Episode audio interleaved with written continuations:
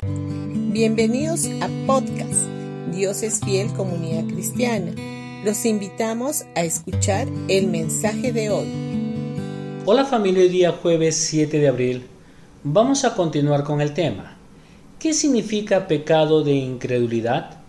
En San Juan capítulo 5 versículo del 10 al 14 dice, Entonces los judíos dijeron a aquel que había sido sanado, Es día de reposo, no te es lícito llevar tu lecho.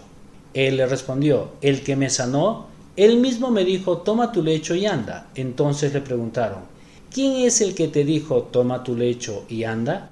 Y el que había sido sanado no sabía quién fuese, porque Jesús se había apartado de la gente que estaba en aquel lugar. Después le halló Jesús en el templo y le dijo, Mira, has sido sanado, no peques más para que no te venga alguna cosa peor. El hombre no tenía ni idea que Jesús había sido el que lo había sanado. Por esa razón, volvió a ir al templo. Aún a pesar de que allí nunca antes había recibido ayuda, él volvió al lugar de la ley. La gracia era la que le había ayudado. Este es un cuadro que vemos muy a menudo hoy en día también. Hay muchos que son sanados y 24 horas más tarde se olvidan de esto y no se les ve nunca más. Jesús le dijo a este hombre que no pecara más para que no le viniera una cosa peor. Estas palabras de Jesús han sido interpretadas como que la causa de la enfermedad de este hombre había sido un terrible pecado en su pasado. Sin embargo, esto no es lo que Jesús quiso decir. Recordemos que anteriormente habíamos dicho que las señales tienen un significado mucho más profundo. La expresión 38 años se menciona solamente dos veces en toda la Biblia.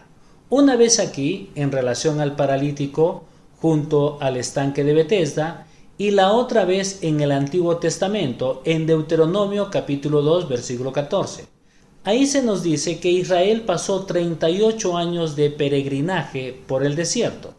En realidad fueron 40 años en total, si contamos desde la salida de Egipto hasta la entrada a la tierra prometida. Pero fueron 38 los años que estuvieron dando vueltas por el desierto sin poder avanzar.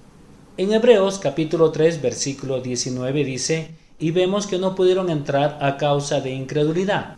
El pecado de incredulidad fue el motivo por el cual el pueblo de Israel estuvo 38 años dando vueltas por el desierto.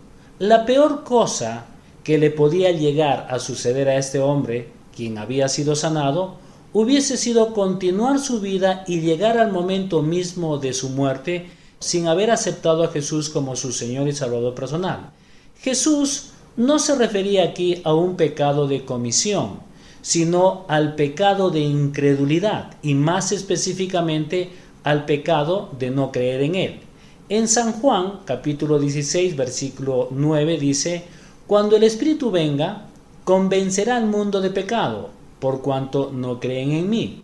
Jesús describe aquí la obra del Espíritu Santo.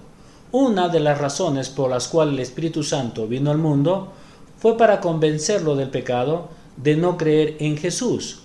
Cuando Jesús le dijo al paralítico que no pecara más, se estaba refiriendo a este pecado. Bendiciones con todos ustedes y que tengan un gran día. Mañana continuamos con el tema.